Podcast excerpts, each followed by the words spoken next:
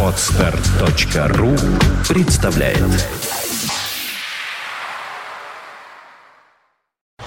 You are listening. You're listening to Internet Radio Funtank FM. Funtank FM. В эфире «Культурная среда». И сегодня у нас в гостях замечательный человек Вадим Ревенталь. Надеюсь, он расскажет нам об итогах литературной премии «Нацбест». То есть не просто надеюсь, я более чем уверена. Вадим, здравствуйте. Здравствуйте, Оля. А, ну что ж, все ждали, ждали и, наконец, дождались. У нас был короткий список. Короткий список вошел у нас Марат Басыров с печатной машиной, Ксения Букша, Завод Свободы, Павел Крусанов, Царь головы, э, Владимир Сорокин, Телурия, Сергей Шаргунов, 1993 и Владимир Шаров, Возвращение в Египет. А, каковы были ваши прогнозы и насколько они оправдались? Совершенно не оправдались. Э, Мне казалось, что основная э, битва за главный приз должна развернуться между романом Сергея Шаргунова и романом Владимира Сорокина. В результате оказалось, что э, воевали в суперфинале Сорокин и Букша, совсем молодая петербургская писательница, и Букша в результате победила. А давайте так чуть-чуть окунемся в историю для наших радиослушателей. Что это за премия «Национальный бестселлер» и как давно она у нас проходит, и потом чем она отличается? У нас же премий-то много литературных. У нас есть большая книга, у нас есть э, дебют, да, насколько я знаю, премия. У нас есть премия «НОС», такая специфическая, но интересная тоже. И вот что именно в этой премии такое особенное? «Национальный бестселлер». Нацбест был организован в 2001 году, проходил он в этом году уже в 14 раз. Э, Основал эту премию критик Виктор Леонидович Топоров э, вместе с Константином Тублиным, издателем. И э, с самого начала и до сих пор э, фишка Нацбеста и самое главное его отличие от всех остальных премий это абсолютная прозрачность всего процесса на всех этапах. А что значит прозрачность вот в данном случае? То есть голосование происходит открыто, вы это имеете в виду? Да, именно это. Ни в одной другой премии мы не знаем, как на самом деле происходит голосование. А, как, кто за кого проголосовал? Кто за кого проголосовал, каким образом выбрали лауреата. Все это происходит за закрытыми дверьми или с какими-то черными шарами, там, э, выта- вытаскивая, которые вытаскивают из э, шляпы или что-то еще в этом роде. И только в Нацбесте вот на каждом этапе мы совершенно точно знаем, кто какую книгу выдвинул, кто за какую книгу проголосовал. А, И в этом смысле каждый член жюри несет за, свое, за свой выбор ответственность. То есть каждого члена жюри можно спросить, а почему ты проголосовал за эту книгу? Ну а каким образом формируется шот-лист? Вот э, в шот-лист вошли шесть книг. А, ну, у нас сначала есть лонглист, это там примерно 60 книг каждый год. Все эти книги читает так называемое большое жюри, это 20 человек, э, профессионалов чтения, критики, редакторы, там, э, писатели и так далее, и так далее. И они выставляют книгам баллы. Все это есть на сайте на nacbest.ru, можно посмотреть и рецензии, которые пишут большое жюри, а члены большого жюри, о них пишут много, там Они некоторые... обязаны это делать, да? А, strongly recommended, то, что называется. Понятно. Они получают за это, а, пусть небольшие, но все-таки деньги. И, ну, кроме того, это и спорт, это многим интересно. И это очень любопытно посмотреть, как разные члены жюри отзываются об одних, об одних и тех же книгах. А, в этом году у нас э, на сайте опубликовано вот на книге нынешнего лонглиста больше 170 рецензий. Даже А, лонглиста, да? Ничего да, себе. более 170 рецензий на книге лонглиста. В в конце концов, значит, члены большого жюри по результатам вот того, что они прочитали, выставляют книгам баллы. Эта таблица точно так же есть на сайте, на нее можно посмотреть, кто за какую книгу сколько баллов отдал. И э, шорт-лист составляется простым большинством этих баллов. То есть это тупо механически суммируется и смотрится, у кого больше баллов. Ну, в данном случае я бы хотела обратиться, э, мне хотелось бы обратиться к нашим радиослушателям, что если вы почитаете рецензии даже лонглиста, вам уже будет легче выбрать для себя литературу. Ведь мне кажется, что в принципе, ну, изначальная, по крайней мере, идея и задача литературных премий так или иначе познакомить читателя. Разумеется, и конечно, э, конечно. тем более национальный бестселлер это то, что как бы лучше всего продается, если в дословном переводе с э, Ну, идеология, идея, и- идея этого названия, да, в том, что э, это книга, которая еще не является национальным бестселлером, но хорошо бы, чтобы вот она стала национальным бестселлером. Во всяком случае, что касается вот э, э, объема интеллектуальной литературы или такой средней интеллектуальной литературы. Да, это не заумные книги, но книги, безусловно, не для того, чтобы отправить там, голову в отпуск, как говорят, да, это все-таки более-менее интеллектуальная литература, и именно в ней мы пытаемся ори- ориентировать людей. У меня такой вопрос. Э, вот сейчас вышел закон о ненормативной лексике. Каким образом коснулась это премии? То есть я имею в виду, что учитывалось ли это? Премии никоим образом не коснулась. Закон касается издания книг э, и, по большому счету, даже не столько издания, сколько продажи. Да? Вы можете издать книгу, в которой будет э, мат на мате, но проблема ваша в том, что вы должны будете запаковать ее в полиэтилен, и покупатель в магазине не сможет ее пролистать. Так а как же быть и что же делать? Ну, То есть вот сейчас у нас, насколько я знаю, ну вот, по крайней мере, если мы берем а, короткий список, то то, что я читала, содержит ненормативную лексику.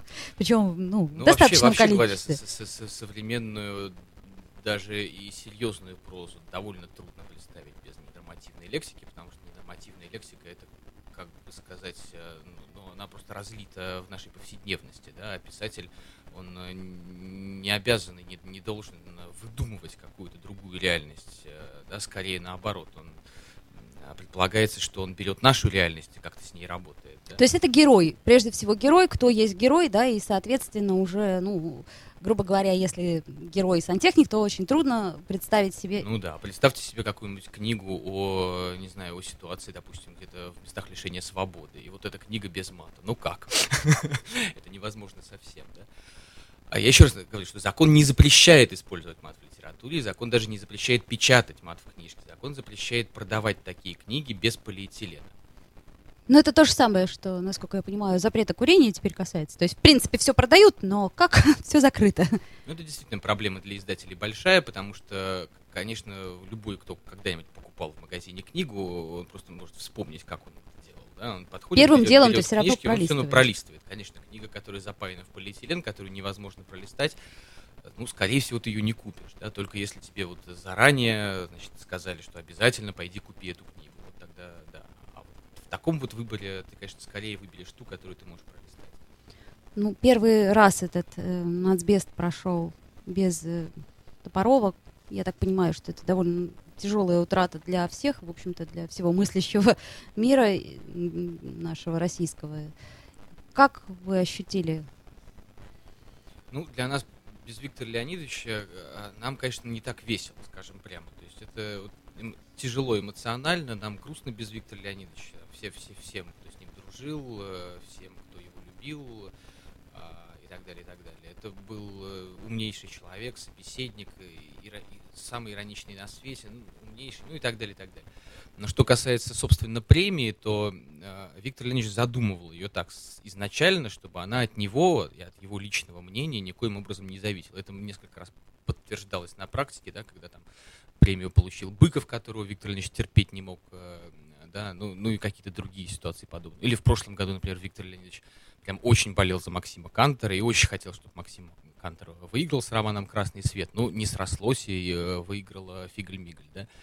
И, и именно поэтому нацбест и может продолжаться, да, именно поэтому, что он изначально был сделан так, что он не завязан был на конкретного человека, потому что там никогда не было ручного управления в этой премии.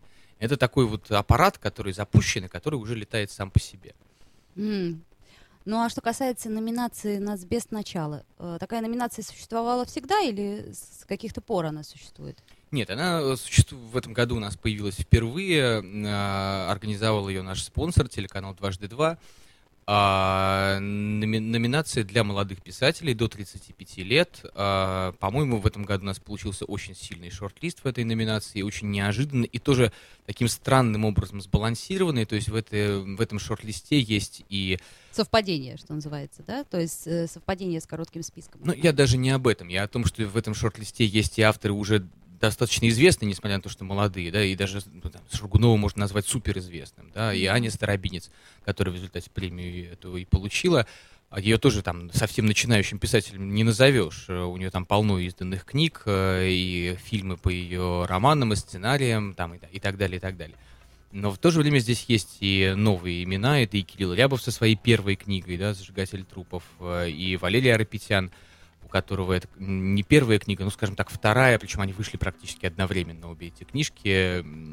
А, ну, то есть Валера, а, Валера Айрапетян, он, конечно, а, не, не сильно пока знаменит, да, я вот к чему, вот э, этот баланс, да, знаменитости и незнаменитости, из тех, тех, кого еще предстоит открыть читающей публике, А что получит, э, так скажем, победитель? Вот что получила Анна Старобинец в данном случае? Просто интересно. Она получила очень важную вещь. Она получила дружбу с телеканалом «Дважды два». Это значит, что они не, не только будут как-то пропагандировать ее книжки в своем эфире, но я думаю, что там э, с большой степенью вероятности э, сложится какое-то профессиональное сотрудничество. То есть каким-то образом это может быть озвучено там, ну, Ну, руково- руководство телеканала, вот, э, я с ними говорил, они э, действительно открыли для себя Аню, э, ее творчество, и э, просто увидели, что по, по- по этим рассказам можно снимать замечательные мультфильмы. Отлично. Ну да, я считаю, что это очень хорошая По-моему, тоже вещь, неплохо. и да. это тоже как популяризация литературы какая-то, так или иначе, потому что народ все-таки читает немного, не так много, как хотелось бы. Ну и автору приятно, да. И автору приятно тоже. Ну, мне бы, конечно, хотелось, чтобы получил эту премию Валерия Рапетян, но тоже не получилось, к сожалению. А, давайте тогда поговорим поподробнее все-таки о коротком списке. Что за романы, чтобы наши радиослушатели тоже знали, что их заинтересует и что читать. Ну, Марат Басыров. «Печатная машина». Я сама прочитала этот роман, причем прочитала его только что перед финалом «Нацбеста», поэтому у меня свежие впечатления, и мне бы хотелось услышать ваше мнение.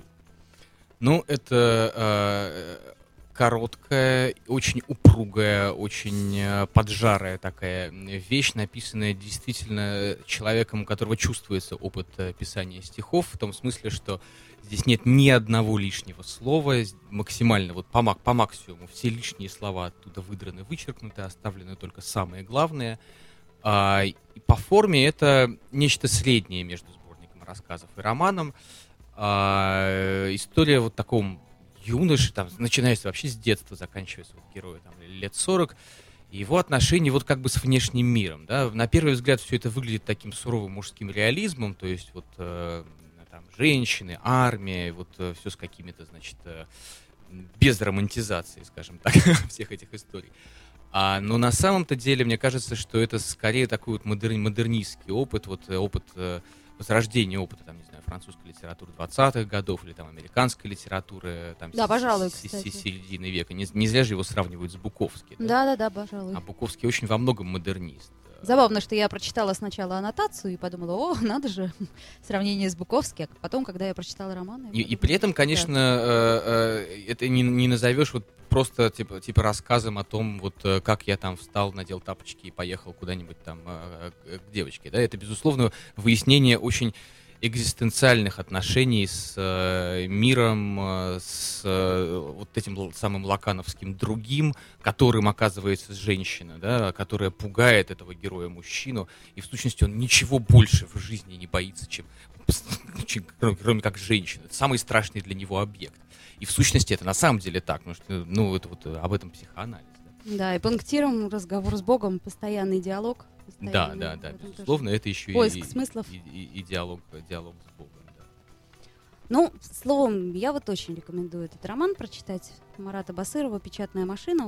Он, Про Басырова еще стоит сказать, что он петербуржец, э, что это его дебютная книга, а, хотя там мальчиком его не назовешь.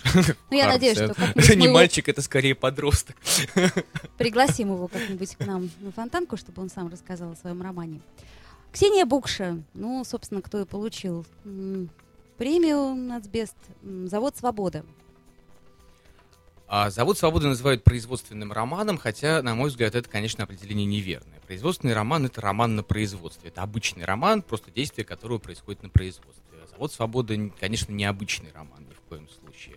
Эта вещь написана на документальном материале. Ксения Букша действительно около полугода сидела на каком-то полусекретном, полуоборонном заводе где-то на Охте и собирала материалы, копалась в архивах, интервьюировала старых работников и так далее, и так далее. Она выполняла какую-то там а, а, работу. А потом вот на этом материале сделала совершенно поэтическую вещь, а, которая, на мой взгляд, э, очень многослойна. То есть там есть и история страны 20 века, да, вот история Советского Союза от 20-х годов до там 90-х. Это и история конкретного вот предприятия, да, и при этом история русского языка во многом 20 века, потому что все эти главки о разном времени, они все написаны вот именно э, э, с, как бы с запахом вот того языка, который этому времени соответствует. Эту вещь можно назвать авангардной, можно назвать ее в какой-то мере, может быть, и постмодернистской, кто-то употребит это слово. Но постмодернистской она, конечно, не является, потому что, несмотря на это, это не игровая литература, да, то есть а, это не назовешь вот просто игрой, игрой в язык, там, игрой в слова. Нет, это, конечно, э, та- там есть и идея, и мысль, и какая-то нежность к истории, да, там это ни в коем случае не идеологическая вещь, в том смысле, что она, не знаю, там, порицает там Советский Союз или обеляет его, или что-то в этом. Ничего подобного там нет, это не идеологическая вещь. На- но к истории автор относится с огромным вниманием и с великой нежностью. И это очень ценно, потому что зачастую бывает иначе. Ну, да, я не успела дочитать, поэтому ничего не могу сказать. Потом как-то по- позже озвучу тоже свои впечатления. Павел Крусанов, «Царь головы». Вот это, кстати, насколько я поняла, единственный а, в шот-листе, единственное произведение, за которое не проголосовали. Уже непосредственно на самом нацбесте. Нет, не проголосовали еще за, за что-то еще. За Басырова никто не проголосовал. А, ну, Павел Васильевич это третий петербуржец в нашем списке. В списке три петербуржца и три москвича.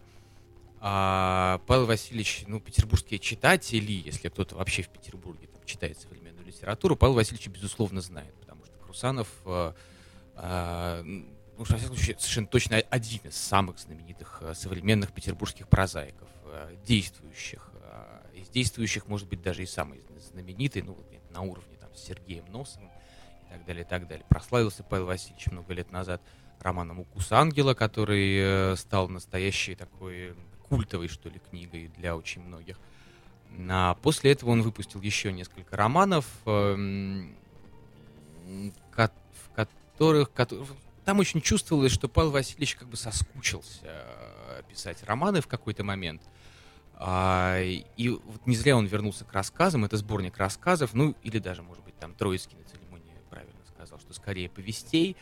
А, книжка довольно объемная, но в ней всего 8, по-моему, вещей, если даже не 7. А, это очень разные а, фантазии, э, безусловно, петербургские, безусловно, а, такие с налетом мистики, а, безусловно, написанные вот таким языком, который вот только Крусанов и пишет. Вот, э, я этот язык определяю как такая современная русская латынь. А, То есть каждую фразу Павла Васильевича хочется, э, как говорил наш бывший президент, отлить в граните. Ее прям представляешь, написанной вот этим вот резцом где-нибудь, значит, там, на вершине Триумфальной арки. А, и при этом очень смешные, очень ироничные рассказы э, с сюжетами совершенно... ну, только у Павла Васильевича может такое придумать. Я не представляю, кто еще может что-то подобное придумать. Вот один из рас... в одном из рассказов нам э, некий работник кафедры биологии э, делает чучело из студентов. То есть он превращает студентов в разных животных, а потом, значит, эти- этих животных таксидермирует. А, ну, и, э, строится все там на том, что каждый человек похож на какое-то животное. Вот там, значит, какая-то студентка, она страус. Она фигак становится страусом. Ее таксидермирует быстренько.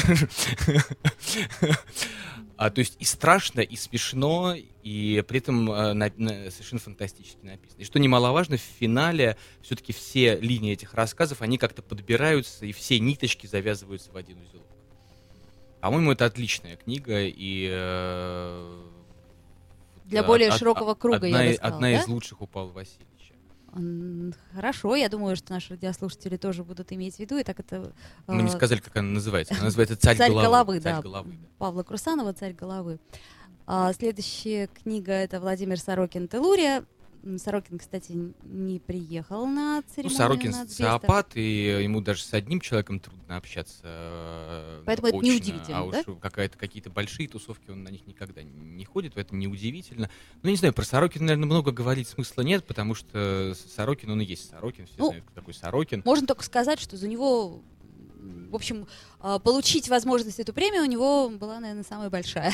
Ну да, данном до, до- случае. До, до церемонии эм, мне казалось, да и многим казалось, что действительно вот из-за политической ситуации, из-за вообще чудовищной политизированности э, э, сегодняшнего дня, а, у нас вот будет либо Шаргунов, либо Сорокин, потому что Шаргунов, ну, мы о нем еще поговорим. Это роман о том, а, о, о генезисе как бы, нынешней политической ситуации, а роман Сорокина «Теллурия» — это как бы такая фантазия о будущей политической ситуации, которая разовьется из нынешней политической ну, словом, я думаю, что любителей Сорокина у нас предостаточно. Роман не разочарует, это я более чем уверена. Нет, безус, безусловно, ну, Сорокина можно любить, можно не любить. Но, Два э, варианта, да? Да, но отрицать то, что Сорокин великий мастер слова, совершенно невозможно. То есть я, например, не очень Сорокина люблю. Я тоже. А, он не мой автор, я не испытываю там, по отношению к нему восторга, нежности и так далее, и так далее. Но как профессионал я не могу не признать, что это а, просто величайший мастер своего дела.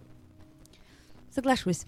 Ну что ж, дальше у нас Сергей Шаргунов идет. 1993. Сергей Шаргунов, я тоже думаю, что Большинство. многие знают. Это не незнакомое лицо, в отличие там, от Ксении Букши или там Марата Басырова. Шаргунов постоянно появляется на телевидении, на радио, в газетах интервью, колонки. Он главный редактор одного. В общем, все знают, кто такой Сергей Шаргунов, молодой 33-летний, если не ошибаюсь, московский автор. А, и мало того, что писатель, еще и журналист, и общественный деятель. Начинал он вообще как политик э, и так далее, и так далее. До сих пор он писал вещи, вышло у него книжек 5, если я не ошибаюсь. До сих пор он писал вещи вот такие вот о себе в лимоновском ключе, да. То есть это были действительно романы, там, рассказы, повести о Сереже Шаргунове, о том, как он ходил в политику, о том, как он куда-нибудь там съездил, ну и так далее, и так далее. Это первый опыт э, Сергея, в котором э, он отказывается вот от этой личной э, истории и рассказывает э, историческую реальность. Да? Роман называется 1993, совершенно очевидно, о чем он, о 93 годе. А Сережа считает, и многие считают, я тоже считаю, что действительно 93 год был для нынешней России, для сегодняшней России совершенно ключевым э, смысловым годом. Да? Именно в 93 году родились или оформились вот те смыслы, по которым мы живем вот с тех пор уже 20 лет. Сергей пытается с этим разобраться. По форме это очень классический такой психологический русский реализм а, с героями, с сюжетом, с историей семьи, с какими-то панорамами значит, вот, происходящих в октябре событий. А, там выбрана очень интересная точка зрения. Это подмосковная... Э, главный герой — это подмосковная семья, состоящая из трех человек. Э, значит, он, она и их дочка. Дочка там 14 лет. И вот, э, значит, глава этой семьи, мужчина, он за Белый дом, а жена его против, она за Ельцина. И вот их стычки, их разные политические а, взгляды, их разные действия. Один едет туда, другая едет туда и так далее, и так далее. Из всего этого главное, на мой взгляд, получается то, что совершенно а, вне их внимания остается, собственно, их точка, которая на протяжении романа испытывает чудовищные проблемы у нее просто там катится жизнь под откос, отношения с мальчиками, там какая-то очень некрасивая история с одним из мальчиков происходит, ну и так далее, и так далее. То есть вот в этой политической борьбе родители совершенно забыли о ребенке, и, и, ребенок от этого страдает больше всех. Ну и в каком-то смысле это, конечно, метафора 93 -го года вообще. Да, пожалуй. И вообще, если так э, еще глубже, то ну, еще, наверное, более историческая метафора, ну, не знаю, как-то у меня по ассоциации возникает с царской семьей, которые не забыли как раз о ребенке, но зато забыли о России. Ну, в общем, действительно, о 93-м годе у нас э, на, написано несколько романов. Э, ну, так, на, на, на вскидку вспоминаются «Журавли и карлики» Юзефовича, «Матис» э, Ильичевского. Кстати, в прошлом году тоже вышел роман э, Глеба Шульпикова «Музей имени Данте», неплохой роман, и в нем тоже есть сцены из 93 -го года. Но впервые у нас появился роман целиком 93 году посвященный, и, на мой взгляд, это очень важный и ценный опыт не только для Сергея, но и вообще для всех э, э, политизированных русских читателей. Ну, я думаю, Читатель что... политизирован, по-моему, всегда. Увы, да. Увы, у нас нету неполитизированных людей совсем. А, Владимир Шаров «Возвращение в Египет» следующая книга, которая вот уже замыкает шот-лист 2014 года. Ну, Шарова просвещенные читатели знают. Э, те, кто не знают, э, для тех вот скажу, что Владимир Шаров э, дебютировал в самом конце 80-х, в начале 90-х с романом «След в след», а потом в 90 93 году вышел роман «Репетиции», с тех пор еще несколько романов. Э, Владимир Шаров, э, Владимир Александрович не часто их выпускает, ну, скажем, там, э, нормально работает над романом, не как некоторые там по роману, а то и по два в год. А, в общем-то, говорят, что большой писатель всю жизнь пишет одну книгу. В случае Владимира Шарова, на мой взгляд, это совершенно точно. Это действительно э, автор одного такого большого метанарратива, как говорят литературоведы. А, это одновременно...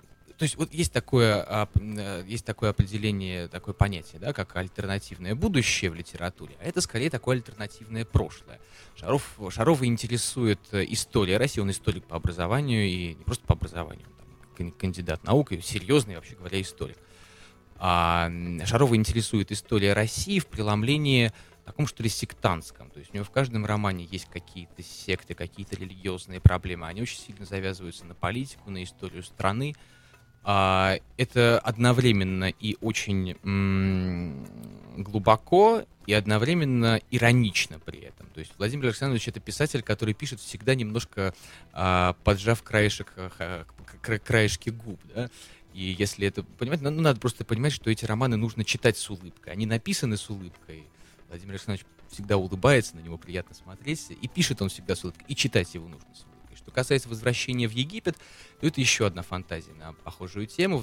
Речь идет о 20 веке, о середине 20 века, в котором а, непосредственно, один из непо- непосредственные потомки Гоголя а, предпринимают э, э, э, такой вот э, а, действие, они решают дописать все-таки второй том мертвых душ, третий том мертвых душ. Ну, известно, что Гоголь задумал три тома, значит, по аналогии с Данте, от чистилища рай, от написал, половину чистилища написал, э, половину уничтожил, а, к а, и а третий том уничтожил, уничтожил вообще все, все там черновики. И именно поэтому как бы у нас э, вся история страны и катится под откос, да, что стоит только дописать за Гоголя вот эту третью часть мертвых душ, и у нас настанет Царство Божие на земле.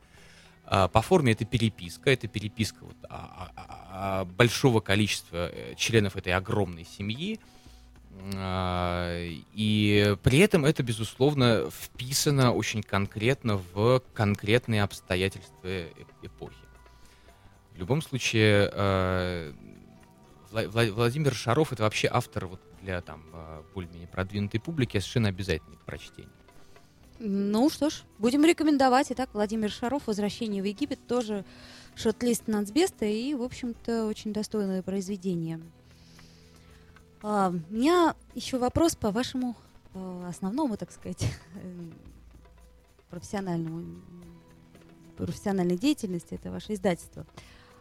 Издательств у нас много. Каждое издательство, я так понимаю, э, так или иначе на своей литературе какой-то сконцентрировано. Вот каким образом вы выпускаете книги, что вы берете, что нет, и почему?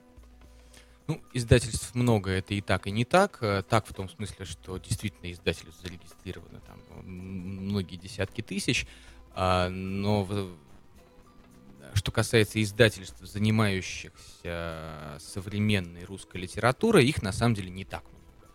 А, Ну, в Петербурге, не знаю, там по пальцам одной руки можно пересчитать, да, э, плюс еще там, не знаю, с десяток, может быть, в Москве. А, Не так много издательств занимаются современной русской прозой. А, Лимбус Пресс, а, между прочим, старейшее издательство в России, частное, он основан в 90 в 89 году. Да, это действительно А. очень уже достойная история, можно так сказать. А.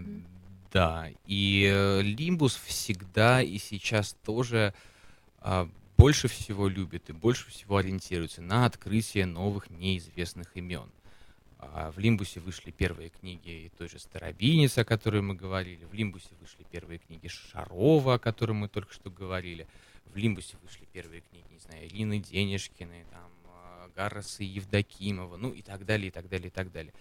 Можно перечислять бесконечно. Лимбус всегда был ориентирован на... То есть он всегда был немножко такой лабораторией, писательской, издательской лабораторией. да. Маленькое издательство, оно, в общем-то, это мировая практика, оно всегда такой лабораторией является. Но да. это все равно определенный риск, да? Ну, разумеется, это риск. э, Ты можешь там напечатать автора, он совсем не продастся. Но, с другой стороны, может быть, он там прозвездит через какое-то время. И ты все-таки в результате тираж можешь и продать. Ну, в общем, по-всякому бывает. А, ну вот функциональная роль подобных издательств, как Лимбус, во всем мире, она заключается в том, что это вот такая экспериментальная площадка. А, автор, который прозвучал, он чаще всего потом уходит э, к какому-то более богатому и более мощному издателю. У вас небольшой тираж. М, Чаще ну, всего, там да?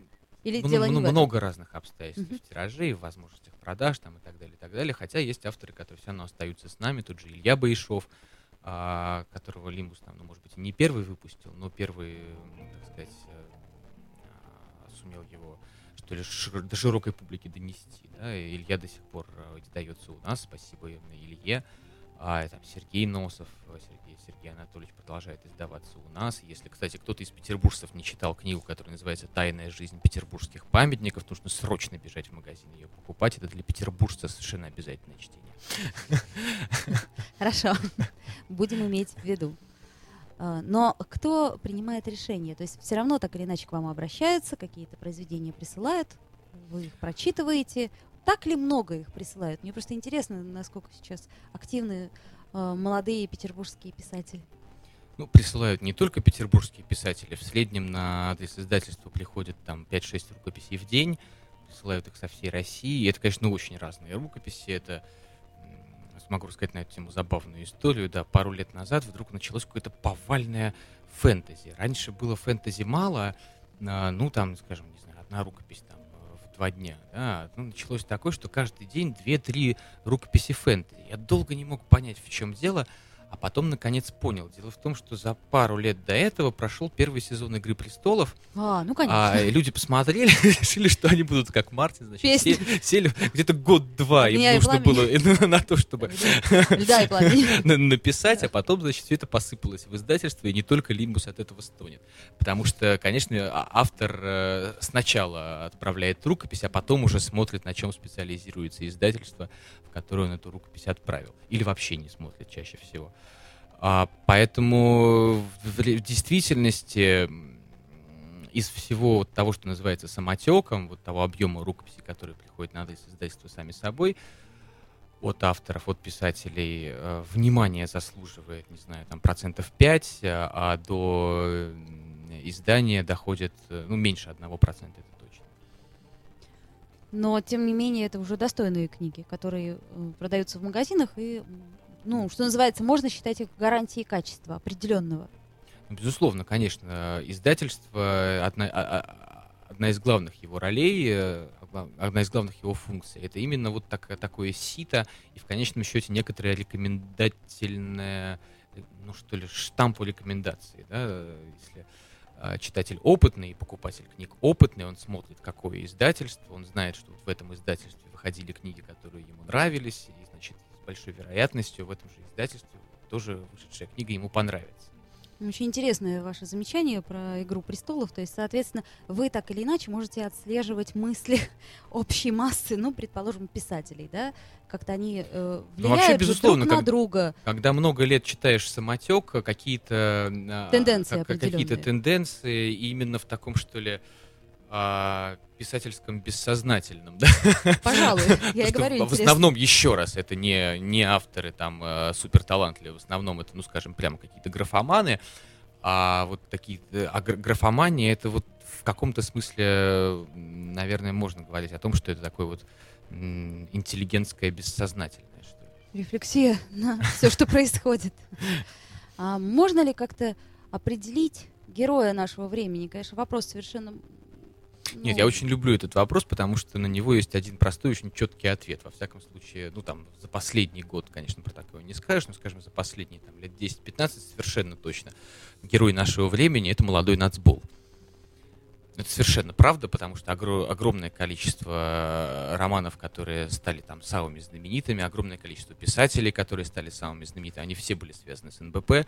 А, э, огромное количество текстов написаны о, об НБП, и именно и чаще всего, наверное, в абсолютном большинстве случаев, э, герой такого произведения это именно молодой а, человек, который приходит в НБП и каким-то образом там начинает действовать. Ну вот, насколько я заметила, у Германа Садулаева часто героем становится офисный клерк, который немножко альтернативно мыслит. Ну вот как пример. Ну, бывает и так, безусловно. э, Или там, ну, Но ну, это, кста- основная... кста- кстати, это не лучшие тексты э, Ге- Германа, это лучшие те- тексты Германа о Чечне, Шалинский Ну, рейд. пожалуй, пожалуй. Просто меня как-то заинтересовало э, несколько рассказов и плюс роман «Таблетка». Они Ну, вот мы, гова- мы говорили о самотеке. В самотеке э, огромное количество рукописей от, от молодых авторов, от авторов там, вот, от 20 до 30. А, из них, наверное, больше половины э, вот про запрещенную нашу партию. Ну, интересно, с чем это связано? Ну, так ли уж прямо молодежь у нас этим интересуется? Думаю, что все именно, именно политически так, да. активны, все сейчас. А, хорошо, ну а вот вам, как редактору, как писателю, у вас прекрасный совершенно роман, о котором, я надеюсь, как-нибудь мы сделаем отдельную передачу. А, вы же имеете свою позицию, но меняется ли она у вас? По позицию по поводу чего? Ну, предположим, по поводу обстановки, которая происходит в стране, там, политическая обстановка, культурная обстановка, которая так или иначе завязана с политической обстановкой. Ну, слушайте, я еще э, занимаюсь тем, что пишу какие-то политические колонки. Да, в том-то и дело. э, в вся- всякие разные издания. И, в принципе, там мою позицию можно отследить. э, Не знаю, меняется она или не меняется. Э, In general, как мне кажется, безусловно, не меняется. Э, Мои, мои, мои как бы идеалы, там, да, мои а, теоретические взгляды на экономику, на политику, они вот как сформировались, слава богу, по ч- м, в результате чтения некоторого количества литературы. И с тех пор, пока меня никто не переубедил. Понятно. Но сами вы активного участия не принимаете в политической жизни. Ну, в том смысле, чтобы ходить с флагами или Да. стоять с пикетами там, или вступать в политической партии, нет. Я считаю, что э, раз уж работа такая, что сидеть и писать, там, составлять друг с другом слова, то вот, значит, это мое дело, я должен сидеть и составлять друг с другом слова. Ну да, как Елена Образцова сказала, да, конечно, я очень переживаю по поводу того, что творится в стране, того, что творится на Украине. Но если я буду, пойду на пикеты, то кто же будет петь и учить? В общем-то, тоже в этом есть какое-то, какая-то истина определенная. Но слово «моя трибуна» — это мой письменный стол, скажем вот. Ну а у вас есть какой-то определенный читатель? Вот кому вы все это обращаете? Для чего? В чем цель? Это позиция, которая необходима? То есть, ну, грубо говоря, я не могу молчать? Или вы что-то хотите изменить? Это очень сложный у нас сейчас вопрос, потому что у нас сейчас общество чудовищным образом поляризованное. Вот есть, э, очень не люблю эти слова, но просто для скорости, да, условно говоря, там патриоты и либералы. А, и одни совершенно не слышат других. Ну, я думаю, не только патриоты и либералы. в, в одном лагере читают только статьи своего ла- лагеря, в другом лагере читают только статьи, соответственно, значит, этого лагеря. А, и мне всегда казалось, что хорошо бы попытаться достучаться до тех, кто думает иначе, и попробовать их там в чем-то переубедить. А, хотя, кажется, сейчас, эм, условно говоря, там больше лайков ставят именно знаете, текстом, которые просто зовут вперед на борьбу. Да? Ну, сейчас вопрос. Я бы уже сказала, что переломилась некоторым образом ситуация. Но Ну, вы буквально пять минут назад сказали, что вас уже переубедить в вашей позиции невозможно. Я думаю, точно так же и... а, Нет, ну я в любом случае готов прислушаться к, к аргументам, и если это аргументированная позиция без размахивания э, кулаками, без истерики, я спокойно ее выслушаю и спокойно постараюсь возразить. А, а, а, вот с этим, как мне кажется, у нас сейчас и сложности. Да, пожалуй, согласна. согласна. Ну, а вот как вы примерно хотя бы представляете себе будущее? Что-то меняется, будущее литературное, предположим? Слушайте, ну в литературе все время что-то меняется уже там больше двух тысяч лет. э, Но я бы не сказала, что так уж сильно изменилось за последние, там, ну, скажем, лет 10, чтобы что-то такое новое произошло, Вот о не- чем не, можно не говорить. скажите, нет, на мой взгляд, совершенно очевидно, что лет 10 назад, или, ну, вернее, в самом начале нулевых, а, то есть если мы вспомним 90-е годы, я, правда, не знаю, помните ли вы там, что писали, Безусловно, что да. писали в 90-х годах, но в 90-х годах а, мейнстримом литературным была такая вот как раз зауми, как раз литературная игра, а, и в- на самом деле даже слишком сильно заигрались в эти литературные игры, в языковые игры, там, ну или если это так понятнее, какой-то там постмодерн, Ну, это, наверное, А, связано с тем, что переводы до нас позднее дошли. Того же Джойса, там, может быть, с этим и со многим другим. Миллера. Я к чему, что в нулевые годы качели качнулись в другую сторону, да, и э, вдруг всем, значит, перестали быть нужны э, литературные игры, иг- игры с языком, И наоборот, э, стало понятно, что вот мы сейчас все кинемся читать то, что называется новой искренностью, значит, э, их Erzählung, то, что называется повествование от я, повествование про себя, очень простое повествование, значит, в, в предложении не больше пяти слов, а, и вот такая простая мужская речь, и тому огромное количество примеров. Это и Захар Прилепин, которого я очень ценю и люблю, взлетел, и Андрей Рубанов, которого я не меньше ценю и люблю, взлетел, ну и так далее, и так далее, можно долго перечислять. Сейчас, как мне кажется, э, маятник качается уже в обратную немножко сторону, и немножко всем надоело вот такая вот простота, и наоборот, вот опять же, если мы посмотрим на шорт-лист Нацбеста, то здесь э, только один роман, но вот Сергея Шургунова, это такой вот классический, самый настоящий реализм с простым синтаксисом, с героями, там, с, вот, с тем, вот, к чему слову мы привыкли, там, не знаю, условно говоря, из курса школьной литературы за 10 класс. Все остальные тексты, они так или иначе а, при всей своей серьезности, да, что важно, это не просто игра ради игры, при всей своей серьезности, при всей своей и мистичности, как мы говорили, там разговор с Богом, там в случае Басырова, а, или там нежность к истории, вот, э, что касается Букши.